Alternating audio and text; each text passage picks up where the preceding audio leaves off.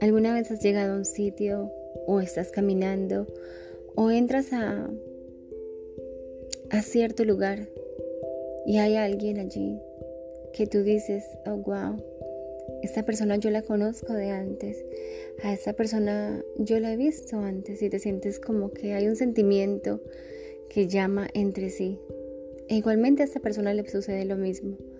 No necesariamente tiene que ser el sexo opuesto, a la misma edad.